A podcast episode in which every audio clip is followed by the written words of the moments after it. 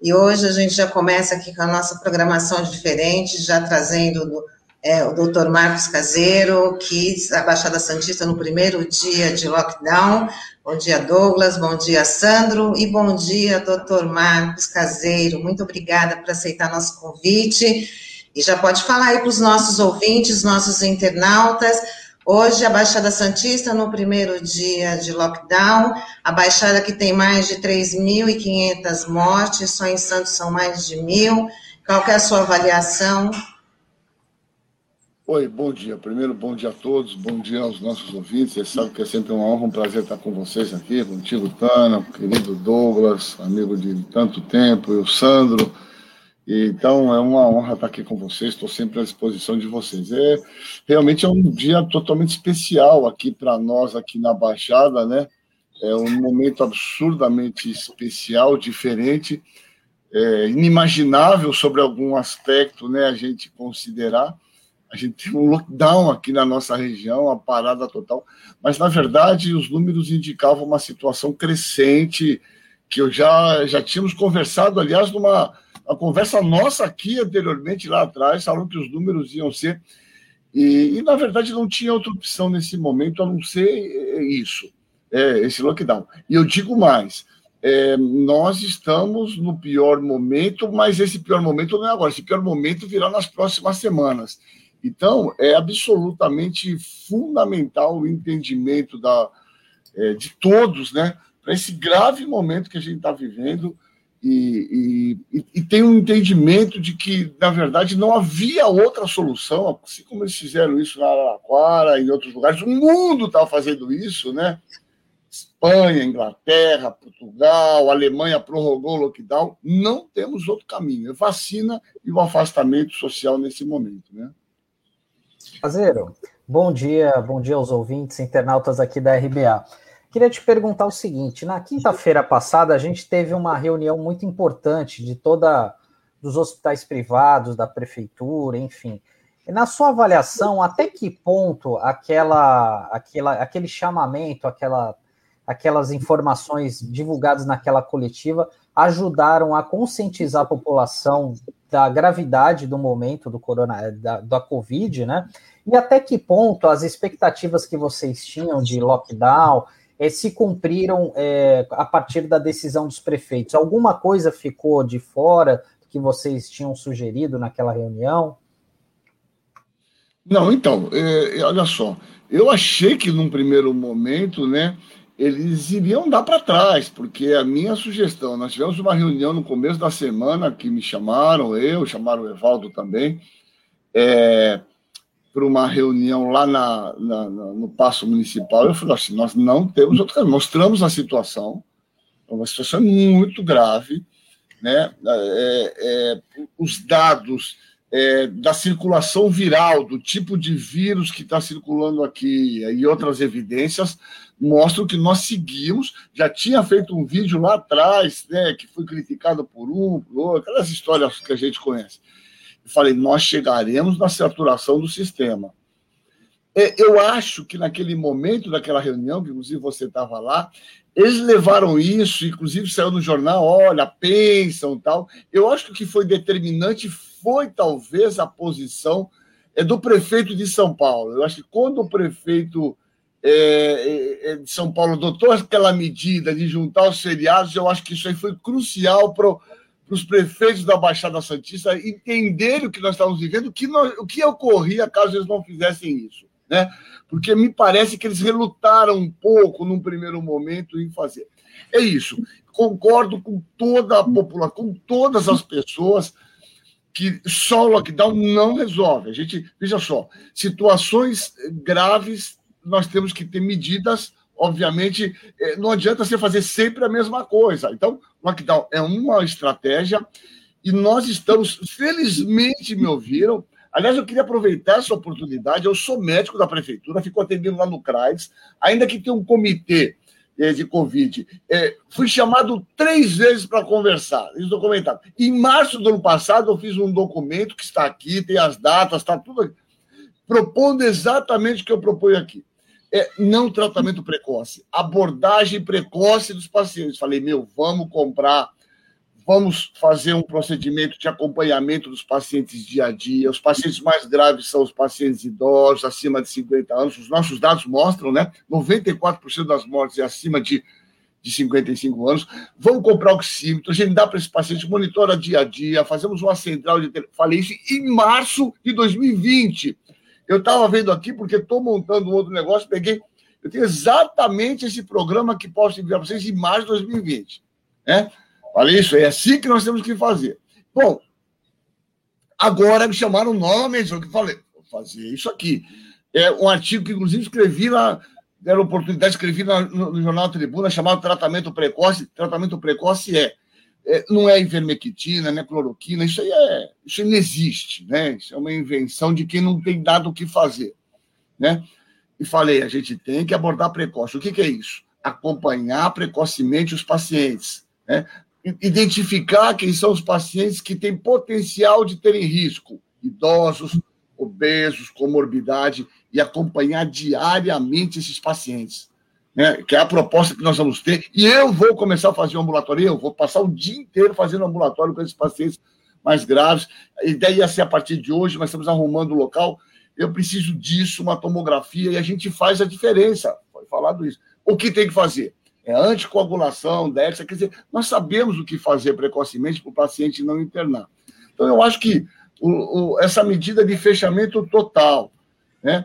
E, e, a tentativa de a gente organizar novamente essa ideia de abordagem precoce, a gente vai conseguir é, certamente modificar essa, essa história, né? Ainda que nós temos que ter a compreensão de que é muito duro para os comerciantes, é muito duro para todo mundo. E aí entra o Estado. Né? É, o, o, governo norte-americano ele, ele injetou para as pessoas, os pequenos comerciantes, três PIBs, três PIBs nacionais de suporte para as pessoas mais vulneráveis. E aí nós voltamos para cá. É uma doença que novamente acomete os mais vulneráveis. Por quê? Porque o bacana, o rico, Edir Macedo, está lá nos Estados Unidos tomando a vacina. Os bacanas estão dentro de casa, conseguem ficar, ter um suporte financeiro. Agora, as pessoas que não têm, tem que fazer. Tem que correr atrás de dinheiro, não é verdade? Porque tem que levar a comida para dentro de casa. Então, novamente, uma doença que expõe, eu acho que o mundo não será o mesmo, que expõe de uma maneira descarada, escancarada, a, a questão das desigualdades sociais e, e, as implicações disso. Né? Quer dizer, as pessoas que estão sendo mais vitimadas nesse momento são novamente os mais vulneráveis. É, é esse o cenário que nós temos de uma maneira geral, entendeu? Caseiro, no começo da entrevista você disse que as próximas semanas ainda serão de uma situação grave. Você poderia é, explicar um pouco melhor o que, que significa isso? Então, então, na verdade, a gente tem esses dados, os dados, esses dados são de modelos, obviamente que eles podem ter uma variabilidade, mas nós já temos algumas circunstâncias, por exemplo, nós já temos uma ampla circulação aqui, os dados do Butantan é que 70% do vírus que está circulando é aquele P1, aquela cepa amazonense, é, um, é o que aconteceu lá na Aquária, é um fator. Aliás, em São Paulo, essa P1 praticamente se, se disseminou no nosso país e 30% a P2, que é uma cepa que surgiu lá no Rio de Janeiro. Né? E nós já temos em São Paulo, com os dados do Butantan, é, circulando aquela cepa africana, aquela que é mais complicada ainda, que tem mais mutações graves. Já está circulando em São Paulo. Então, nós temos aqui uma sopa de, de variedades virais circulando e vírus que têm maior capacidade de transmissão em outras condições. Essa é a, é a questão fundamental. Mas, então, assim, os dados de projeção mostram que o pico desses casos será na próxima semana e talvez na primeira semana de abril. Então, vai piorar mais até começo de abril, porque esses casos que estão aparecendo agora refletem a contaminação lá na semana passada, retrasada, tá certo? Período de incubação médio de 5, 7 dias, pode ter extremos até 14 dias. Período de incubação é aquele período que você se infecta até ter os primeiros sintomas, né? é, a gente sabe que a doença começa a complicar a partir do sétimo dia do início dos sintomas. Então, normalmente, entre 7 e 14 dias que a gente tem. Então, veja só, esse pico só está começando. O pico da doença será na última semana é, de março e a primeira semana de abril. Então, se com o lockdown, nós vamos ter ainda um aumento para depois a gente observar essa queda a partir de meados de abril, começo de abril e a partir daí. Então, é essa circunstância. Repito, essa, esses casos que estão explodindo agora refletem contaminação ou casos de 7 a 14 dias atrás. Esse cara que se contaminou nesse período é que está internando agora, né? Portanto, o término, o término do lockdown poderia ser revisto. Uma situação assim? Você viu o que está acontecendo na Alemanha. Hoje a Angela Merkel já prorrogou mais o lockdown. Obviamente, se quando nós chegarmos nesse dia planejado, nós estivermos numa situação, como já estamos, todas as UTIs saturadas, né? É, numa situação crítica como nós estamos. Se nós chegarmos nesse dia nessa situação, eu acho muito difícil né, os prefeitos falarem, não, está tudo bem, vamos voltar para as atividades normais. Né? Então, claramente, essa medida pode se estender por mais tempo, e eu diria para você, é, com quase muita certeza, que provavelmente esse período deve se estender por pelo menos uma semana ou mais a partir desses 13 dias decretados inicialmente. Caseiro, Doutor Caseiro, você... eu queria.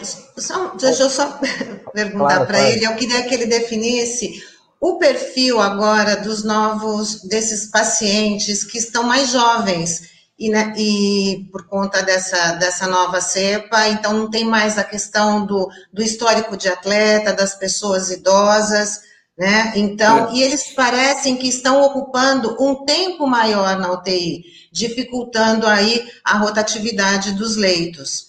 Né? Queria que o senhor explicasse sobre é, isso. Essa, que... é uma constata... É, essa é uma constatação que nós já estávamos vendo e talvez é, tudo pode ter alguns fatores explicativos. Claramente nós temos, vocês lembram que eu falei, eu mostrei até esse dado lá, 94% do, das mortes aqui em Santos. Olha que interessante eram indivíduos acima de 50 anos, 55 anos, 94% acima de 55 anos. Porém, o, o, quando você pega o número de infectados, a porcentagem de infectados, nessa faixa etária é só 34%. Olha que interessante. Pouca quantidade de pessoas se infectaram, apesar que isso tem a ver com testagem e tal, mas muita mortalidade. A gente está claramente observando é, uma, um deslocamento de, de, de, acometimento em pessoas mais jovens. A gente tem visto pessoas de 40 anos, tiveram morte. Ontem internou uma de 23 anos na UTI, com um tubo na garganta. A gente está observando pessoas mais jovens que com acometimento mais grave. Essa mudança. Isso pode ter dois fatores explicativos. Tem um fator da cepa viral, certamente, que está circulando, um acometimento pulmonar muito mais extenso, mas também tem o fato de acometer com maior intensidade todas as faixas etárias. Então, vê, ainda que você tenha casos graves pequenos nessa faixa etária, se você infecta muita gente dessa faixa etária, esses poucos que sejam, obviamente, vão aparecer mais. Então, você teria dois fatores explicativos: mais contaminação nessa faixa etária e presença de uma cepa que tem características infecciosas e parece patogênicas maior. De transmissão já está documentado. Em termos de gravidade, a gente precisa de dados ainda não estão publicados. Agora, você comentou uma coisa que é de fundamental importância. Como a gente está tendo esses jovens indo para UTI, se você pega um indivíduo, um idoso, um velho, de 80 anos, e põe um tubo na garganta, obviamente, ele, a reserva funcional de um indivíduo de 80 anos é muito menor do que de um jovem de 30, de 40. Então, um jovem de 30 e 40 ele resiste muito mais, ele tem uma reserva orgânica funcional maior. Né? Então, ele resiste muito mais. Então, o tempo de internação do jovem é maior. Consequentemente, se o tempo de internação é maior, você diminui esse turnover, essa rotatividade nas UTIs. E é isso que está acontecendo. Você tem pessoas mais jovens que ficam mais tempo internadas, em média 15 dias, 15 a 21 dias. Isso é um outro fator que faz com que, as, a, como a rotatividade na UTI é menor, você acaba tendo menos vaga nas UTIs também. Então, acho que essas são as duas ideias que você perguntou aí, né? É, Caseiro, é, até voltando um pouquinho no que você estava falando sobre a gravidade da situação, você foi bem claro aqui é, que talvez a gente chegue ao final de duas semanas e a gente encontre um aumento do número de casos. Aí eu, eu me coloco no lugar daqueles que não acreditam no lockdown. que a primeira coisa que a pessoa vai ver quando recebe essa informação, bom, lockdown não adiantou nada, não serviu para nada. Nesse caso, os gestores, o, o, as autoridades de saúde não teriam que ser mais claras nesse sentido, de falar, olha, de, de deixar isso claramente para evitar é, uma, uma informação distorcida e até para não incentivar um possível boicote do lockdown por parte dos cidadãos. E uma segunda questão que até foi a Andrea, a nossa ouvinte internauta, mandou aqui. É, Santos teria condição de realizar esse acompanhamento é, dos pacientes? E por que, que a prefeitura ainda não investiu nisso? Seriam essas duas questões. É, olha, aí tem um monte de questões, né? É, eu acho que, eu acho sinceramente é, é, que de uma maneira geral todas as pessoas e, e, e, e tirando os epidemiologistas, eu, eu tenho dito há muito tempo é, que é uma questão muito interessante, e isso, eu peço perdão até, isso não entendam isso como uma prepotência ou coisa equivalente. Eu, eu costumo dizer assim: é, se eu quero. É, nós estamos com um problema naquela ponte dos barreiros lá, né? Nós tivemos um problema, ela estava lá para cair, cai, não cai. Eu faço a seguinte pergunta para vocês que não estão ouvindo: a ponte lá está caindo. Vocês acham que eles tinham que perguntar para mim, para o Marquinhos Caseiro, o que, que deveria ser feito na ponte para a ponte continuar? Eles vão perguntar para quem? Para o engenheiro, talvez um engenheiro que tem experiência em estrutura, né? É, é, vocês vão me falar, porra, Marcos, você está falando óbvio. É óbvio.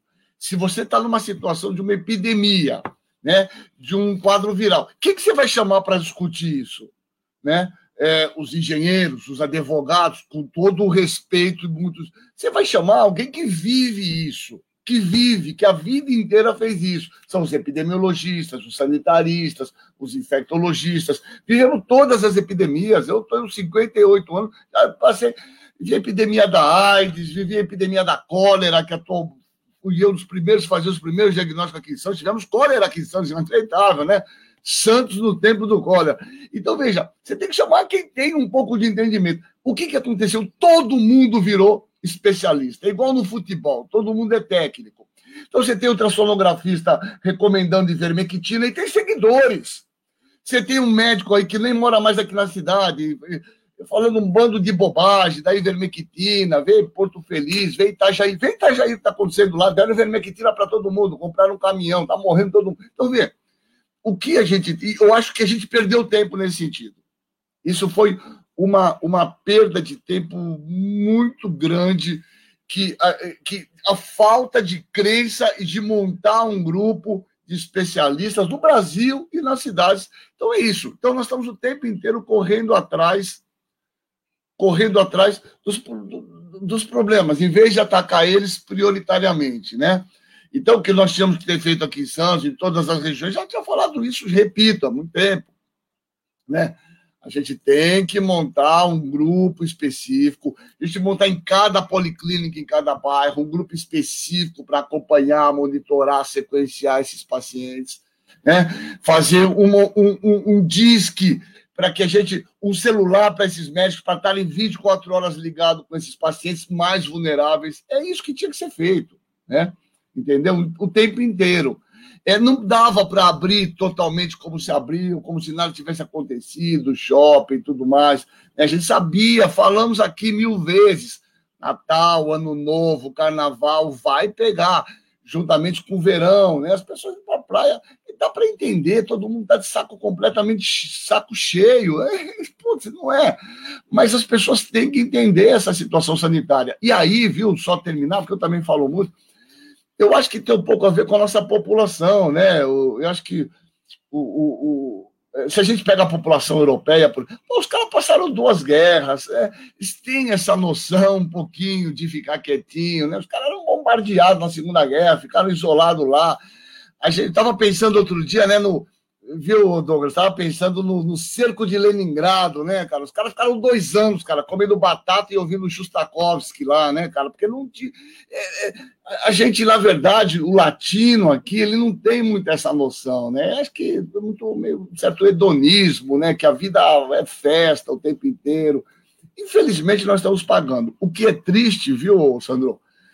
é que estão morrendo os mais velhos, cara. Isso é mais triste. É como se eles não tivessem muita importância mais para nós, né? É isso que me deixa muito intrigado, né? Agora está começando a pegar os mais jovens. Talvez as pessoas comecem a ficar mais ligadas. Mas quando morrer a velha, o velho tem que morrer mesmo, né? Isso realmente é, é muito duro para a gente assistir, né? Doutor é... Caseiro, eu queria que o senhor falasse do resultado da, da, da vacinação. Lógico ela não está no mesmo ritmo do que o vírus, mas a gente já sente algum resultado na diminuição, do, principalmente dos idosos que foram contemplados com a vacina e também dos profissionais de saúde. Já há uma diminuição de casos na, entre os profissionais da saúde devido à vacinação? Porque parece que já tem um estudo comprovando aí que o número de, número de mortos entre os idosos já teve uma queda devido à vacina. Confirma? É verdade isso. É, já teve sim uma, uma diminuição importante, ainda que as pessoas tenham que entender que vacina ela funciona é porque nós chamamos de imunidade coletiva, erroneamente chamado de rebanho. Rebanho é para um outro grupo, né? rebanho, imunidade é coletiva, né? Essa imunidade coletiva, ela precisa que todos, ou o maior número de pessoas, sejam vacinados. Mas os dados já mostram claramente isso, até 50% de internação e de diagnóstico nessa faixa etária contemplada pela vacina. Esse é um dado de, de muita relevância. E, bom, é só a gente olhar os dados. Os Estados Unidos está vacinando 2 milhões, de, 2 milhões por dia. Estamos chegando em 10 milhões, aí um pouquinho mais, né? Em três meses, eles vacinam 2 milhões por dia. Você vê o que aconteceu na mortalidade lá. Despencou. Né? Estavam na nossa frente, com 3 mil mortes por dia. Hoje está em mil e está caindo. Você vê o que aconteceu em Israel. Então, veja, nós não temos outro caminho a não ser nesse, a, é vacinação. Né? Que não vamos ficar falando isso, que perdemos. É falar a mesma coisa o tempo inteiro, né? O mesmo bolo o tempo inteiro, esse governo negacionista que continua, né? Continua, voltou a falar em cloroquina, voltou agora a falar num outro remédio, que é um hormônio, pro alguma coisa, até levantei o trabalho aqui, tem um artigo publicado, ele já foi como uma salvação. A salvação que nós temos é vacina. E numa situação explosiva, o distanciamento social. Repito, nós temos que continuar. As mesmas pessoas que tomaram vacina, as pessoas que tiveram as duas doses, não se sintam invulneráveis. Nós temos cepas diferentes. Nós temos que continuar usando máscara e continuar tomando as mesmas medidas de proteção individual que nós temos fazendo, mesmo aqueles que foram vacinados. Não tem essa ideia, fui vacinado, o problema acabou. Não. Por favor, não esqueçam disso, tá bom? Caseiro, tem aqui um problema que está se apresentando com o fato dessa é, desse negacionismo, que é a mutação genética do vírus. Você deu uma entrevista para a gente aqui que a gente avalia como pedagógica. Na verdade, você deu uma aula sobre o que é isso, como funciona, etc.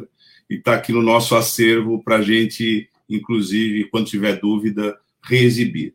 Mas hoje, é, a, a gente tem aqui uma matéria, na verdade, ela foi, foi posta no ar ontem pela UOL, e que ela diz o seguinte: ela diz que os estudos é, encontram, encontram mutações variantes no Brasil e indicam é, escape à imunidade. É esse o ponto que eu quero que você comente.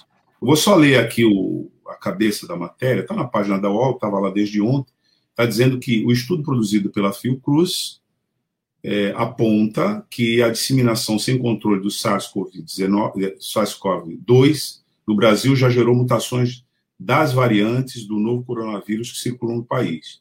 Eles indicam que essas novas versões podem ser capazes de escapar parcialmente à imunidade adquirida por indivíduos. Eu queria que você comentasse isso é, como um especialista na matéria, né? É, e conversasse aqui com a nossa é, audiência, né? Sobre o que, que significa isso realmente. Então, isso é, isso é bem legal, e sendo aqui meio num tom professoral mesmo, né? Na verdade, a gente tinha muita experiência com esses vírus, né? O Sandro conhece um pouco dessa um pouco da história, mais ou menos, do HIV. Veja, eu tenho um laboratório de biologia molecular, conseguimos duras penas aqui na Faculdade de Medicina. Nós isolamos dois vírus HIV diferentes aqui na Baixada, os primeiros recombinantes do Brasil, nós identificamos aqui em Santos, no meu laboratório da medicina. Laboratório que está sem grana nesse momento, porque cortaram todas as verbas CNPq. Como já falamos, nós temos mais dinheiro para leite condensado do que para pesquisa, né? para a gente ver o nível que nós estamos. Né? Se a gente pegar o dinheiro do CNPq nesse ano, que comprar de leite condensado é maior. Então, vê só, esses vírus, cara, eles são subestruturas proteicas. Quando você muda o gene dele, o genoma é um vírus RNA, ele não é igual a nós, que temos uma estabilidade genômica. Você vê, por exemplo, uma doença que é anemia falciforme, muito comum no Brasil, veio lá dos negros, da África, uma história muito interessante geneticamente. Uma única mutação, uma, um aminoácido faz um estrago tremendo no ser humano. Esse vírus tem duas mutações em média por mês. Ele vai mudando, porque ele se replica muito. Ele não tem um aparelho corretor. Então, vê, aquela espícula por onde ele se junta no receptor, ela, ela, isso são forças hidroeletrostáticas, né? Força de Van der Waals, pontos de hidrogênio. Quando você muda essa proteína, ele, essa, por exemplo, a mutação mais importante é chamada E484K. Você muda um ácido glutâmico para uma lisina, um aminoácido negativo para um aminoácido positivo. Isso modifica a estrutura tridimensional dessa espícula. Ela é assim, ela fica assim, igual a fechadura. É como se a fechadura a sua chave não abrisse mais sua fechadura. Isso é muito específico. Então, quando você muda essa espícula por conta dessas mutações, aquele anticorpo, o que é o anticorpo? Uma proteína que a gente faz para neutralizar o vírus. Ela não neutraliza mais, porque aquela espícula sofreu mutação, ela mudou a conformação tridimensional dela.